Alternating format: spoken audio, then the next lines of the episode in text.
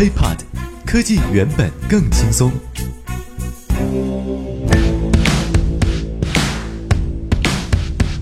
嗨，欢迎收听本期 IT 大字报，各位好，我是华生。今天呢，也是咱们在二零一六年农历猴年的第一期的节目，所以呢，华生在这里还是要祝大家在新的一年里呢，能够猴嗨森，猴顺利，猴年大吉，马上封侯。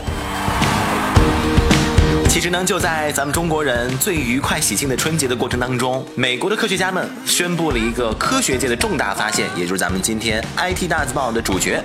在美国东部时间二零一六年二月十一号十点三十分，也就是北京时间晚上十一点三十分，美国激光干涉引力波天文台（简称 LIGO） 执行主任大卫瑞兹，我们走，我们走，宣布哈，我们成功检测到了引力波。引力波到底是什么东西呢？咱们先从呃直观感性的角度来讲，在《三体》和《星际穿越》啊，《星穿越》也是第一部电影嘛，呃，著名的这些科幻作品当中，引力波都是非常重要的角色，也是爱因斯坦相对论的一个最伟大预言。如今也终于被证实了，引力波在过去呢一直只能是科幻一般，存在于咱们各类科幻小说和科幻电影当中。比方说，在大热的中国啊科幻小说《三体》当中，引力波天线啊这个的元素曾经拯救了几乎快要灭族的人类；而在电影《星际穿越》当中的男主角，也正是通过引力波穿越时间和空间，给女儿传递了这个消息。所以说呢，说到这儿，大家就直观的知道，哦，引力波原来就是那个神奇的东西啊。二零一六年呢，其实今年也恰好是爱因斯坦提出相对论的一百周年整。但是呢，爱因斯坦当时预言引力波存在的同时，也预言了引力波是不可探测的。显然，到了今天，人们科技进步的速度在百年内的时间，也超出了爱因斯坦当年的想象。而且，人类的好奇心以及我们未知的宇宙，岂止星辰大海。好了，这是感性的引力波的解释。那么，到底什么是引力波呢？引力波是加速中的质量在时空中所产生的波动。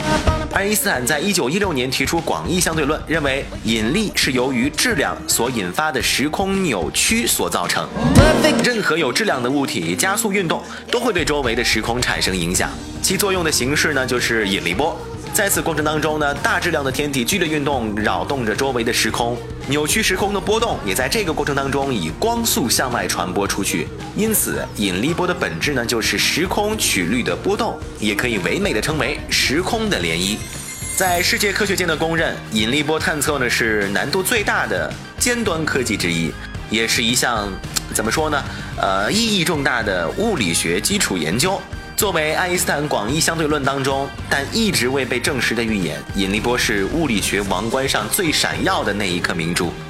然而，在过去的历史当中呢，某些时期甚至到现在，其中有些事物对他们，呃，是否存在提出过强烈的怀疑。就连爱因斯坦本人，直到逝世前也都还在怀疑黑洞的存在。基于这次观测到的信号，据介绍呢，这次探测到的引力波是由十三亿光年之外的两颗黑洞在合并的最后阶段产生的。两颗黑洞的初始质量呢，分别是二十九颗太阳和三十六颗太阳，合并成了一颗六十二倍太阳质量的高速旋转的黑洞。啊，很多朋友会问，哎，那这个二十九加三十六是六十五才对呀？那么剩下的三倍的太阳质量去哪儿了呢？其实，亏损的这三倍的太阳质量以强大引力波的形式释放到了宇宙空间，经过十三亿年的漫长旅行，才终于抵达到了地球。也就是大约三倍于太阳质量的物质呢，在短短的一秒之内被转化成引力波，它的功率峰值是整个可见宇宙功率的五十倍。哇哦！大家想想啊，在浩瀚的宇宙当中，穿过了十三亿光年，而才被我们人类发现。那么，到底是怎么样的一个强大的世界实验室、世界级规模的实验室，才能够探测到这样的数据呢？我们就不得不来说一下 LIGO。LIGO 是世界上规模最大的引力波观测实验室，同时也是世界上复杂程度最高的物理学实验室之一。它由两座大型的激光干涉实验室实验设置组成。这两座到底有多大呢？因为这两座实验室相距数千公里，分别位于美国路易斯安那州的呃列文斯顿和华盛顿州的汉福德。LIGO 利用了光和空间所具有的基本特性，开展引力波的探测工作。其实，在过去的几十年当中，人类一直在探索引力波。在两千年前后的时候呢，世界上先后建成了多座引力波干涉仪探测设施，比如说日本的 TEMA 三百、德国的 GEO 六百，以及美国的 LIGO 和意大利的 Virgo 等等。在2002年和2011年之间，这些探测器呢进行了数次的联合观测，但是始终。没有得到有价值的探测结果，而在经过大规模的技术升级之后，二零一五年，美国的 LIGO 设施再次开始运营。这是一个复杂程度高得多的全新的全球性引力波观测网络中投入运行的第一台设备。在 LIGO 的两个天文台中，全长四公里的 L 型干涉仪可以将激光分成两束啊，并在两个干涉臂之间。来回穿梭，要知道啊，这个干涉臂呢是一点二米直径的，呃，管道内几乎是保持着完美的真空。两束激光呢可以用来以极高的精度测量干涉臂尽头处镜子的位置。为什么说引力波不好监测哈？因为引力波导致的空间拉伸或压缩的程度与引力波本身的强度直接相关。经过了十三亿光年漂洋过海来到咱们地球的时候，这种的空间形变都已经非常非常小了。对于我们能够观测到的典型引力波信号，空间的变形幅度大约只相当于一颗质子直径的万分之一不到。Oh my god！但是呢，正因为 LIGO 实验室在呃经过了重新的升级之后，二零一五年重新开放运营之后，具有着非常惊人的高灵敏度，它能够检测到这种程度的空间形变。否则，如此好的机会可能就又被我们人类再次错失，而下一次可能又是百年之后。而在分析的时候，呃，LIGO 的探测器除了要具有非常惊人的刚才说的啊高灵敏度之外，还必须有能力将真实的引力波信号从大量杂音信号当中区分出来。这样的杂音呢，其实有千千万万，比方说，呃，由于环境变化或者说是设备因素产生的微小扰动。那么这类信号呢，其实很容易将科学家们苦苦寻找了几十年的真实引力波信号给遮蔽掉。这也是为什么 LIGO 会选择在两个相距遥远的不同位置，分别建立两套完全一样的观测设施的原因。那因为这样呢，能让我们呃排除本地仪器故障或者是环境因素导致的干扰信号。因为只有真正的引力波信号才会同时在两处探测设施当中同时出现。当然了啊，呃，如果说非要严格来讲的话，可能会。间隔千分之一秒，因为还要考虑到引力波是从一处设施传播到另一处设施所需要的时间。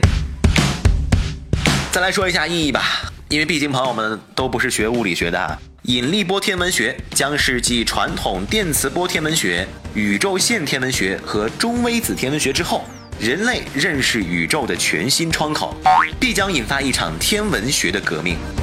引力波探测除了能够检测广义相对论之外，还有助于证明其他版本的引力理论正确与否，还将会推动引力量子化的研究，最终把引力融入其他三种基本相互作用，完成爱因斯坦的伟大梦想。在电磁波被发现了一百多年以后的今天，引力波也被找到了，它是唯一可以在高维时空中传递的波，这点呢和电磁波完全不同。对引力波的深入研究，可以带给我们对大尺度时空结构信息的全面深入的了解。同时，毫无疑问的是，引力波的穿透能力比中微子还要强。或许它真的能够像科幻小说《三体》当中描述的那样，被人类用于星际通讯。其实呢，引力波像其他波的波一样，携带着能量和信息。电磁波只能够让我们看到大爆炸三十八万年之后的景象，而引力波能够让我们回望宇宙大爆炸最初瞬间，检测宇宙大爆炸理论的正确与否。说到这儿呢，说了这么多，华生看到这个消息的时候，自己真的很想再活五百年，看看引力波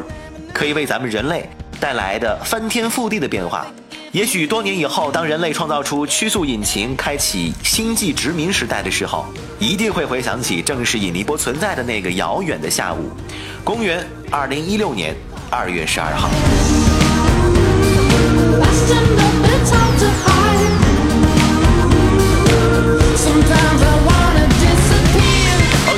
呢就是本期 IT 大字报的全部内容了。在这里呢，华生要跟大家说几句心里话。呃，最近呢，大概有两个多月的时间，华生的 IT 大字报更新呢一直不是很及时。呃，新的一年到了，华生在这里呢也向大家做一个承诺哈，呃，新的一年当中，我们的 IT 大字报会更加的丰富，而且呢，在整个喜马拉雅板块当中，会有更多华生的好朋友，呃，好的节目，除了 IT 之外的生活呀、美食啊、电影啊，都会全新的加入进来，跟大家一块儿来分享。在这里呢，华生还是要祝大家在新的一年里能够开开心心，呃，顺顺利利、平平安安。我们下期再见喽，拜拜。